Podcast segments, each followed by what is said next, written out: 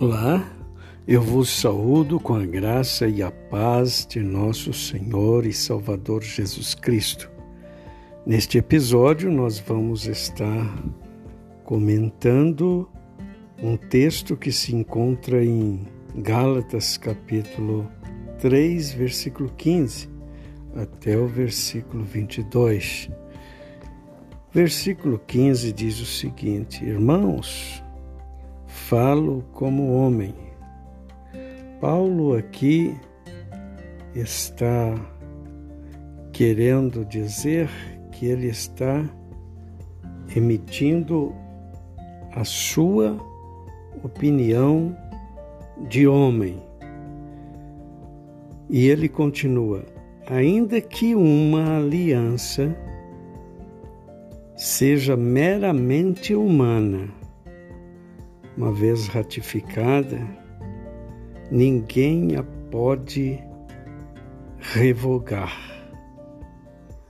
ou lhe acrescentar alguma coisa. O que Paulo está dizendo é que se uma pessoa faz um compromisso com alguém ou um contrato com alguém, uma vez assinado este contrato, esse contrato não pode ser mudado. Tá? Então é isso que ele está falando, porque aliança nada mais é do que palavras empenhadas. Né? Você entende sobre isso. Então, no versículo 16 ele diz: Ora, as promessas foram feitas a Abraão e ao seu descendente. Não diz e aos descendentes, como se falando de muitos, porém como de um só, e ao teu descendente, que é Cristo.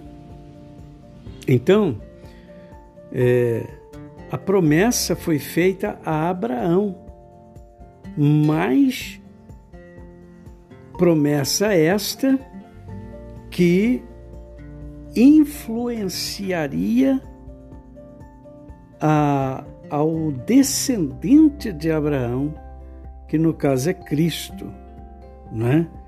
É, as, as pessoas, o povo, o mundo inteiro seriam beneficiados, abençoados pelas promessas que foram feitas a Abraão por conta do seu descendente, que é Cristo Jesus.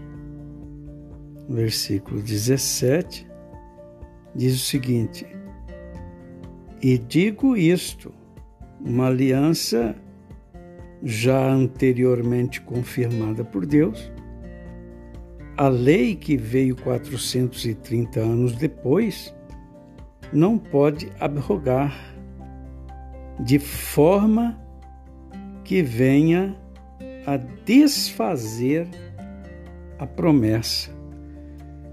Então, o que Paulo está dizendo aqui é que a promessa foi feita a Abraão 430 anos antes da lei. A lei que veio 430 anos depois da promessa feita a Abraão não pode de maneira alguma anular a promessa que foi feita a Abraão pelo próprio Deus. Né? Então, a lei não veio para anular a promessa e não, não anula em hipótese alguma. Então, o que foi feito, foi feito. Então, a promessa que Deus fez era a Abraão e ao seu descendente, ela influencia em nós hoje, né? na nossa geração. Verso 18: Porque se a herança provém de lei, já não decorre de promessa, mas foi pela promessa que Deus a concedeu gratuitamente a Abraão. Então, a, a nossa herança não provém da lei, e sim da promessa. E como Paulo bem disse aqui, se a herança provém de lei, já não decorre da promessa. Verso 19: Qual, pois, a razão de ser da lei? Foi adicionada por causa das transgressões, até que viesse o descendente a quem se fez a promessa.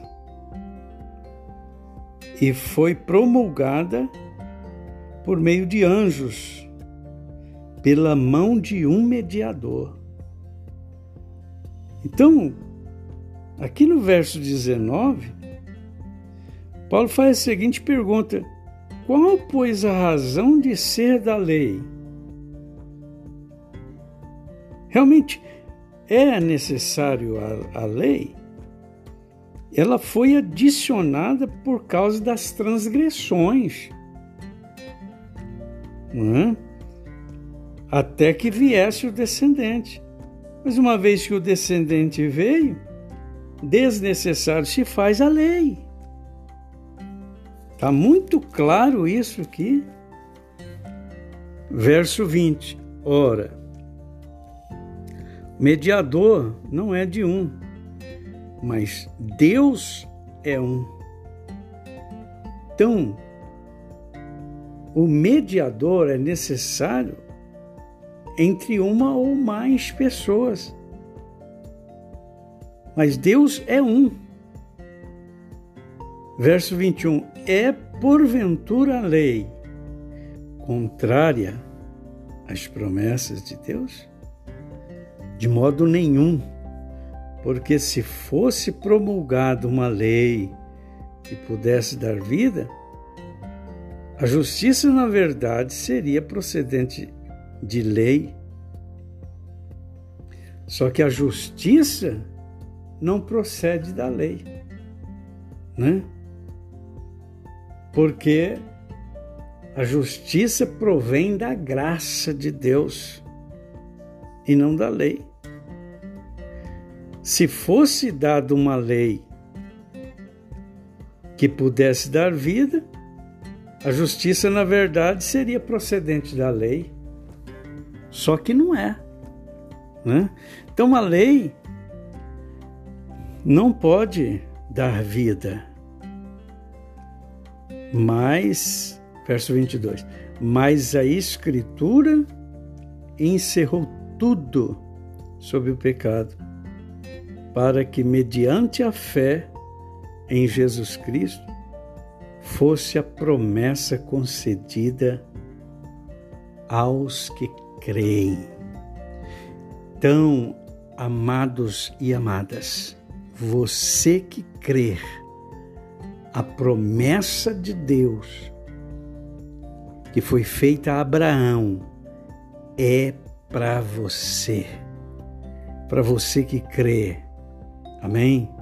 Então tome posse das promessas de Deus, principalmente agora que já veio o descendente e entregou a sua vida em um sacrifício substitutivo, né? Então, todas as promessas que foram feitas a Abraão e ao seu descendente também agora é sua por direito, porque esse descendente assumiu nosso lugar e cumpriu a lei por nós, as exigências da lei. E então, em Cristo, fomos salvos e justificados. Aleluia! Glória a Deus! Que Deus em Cristo vos abençoe abundantemente e até o próximo podcast. Em nome de Jesus.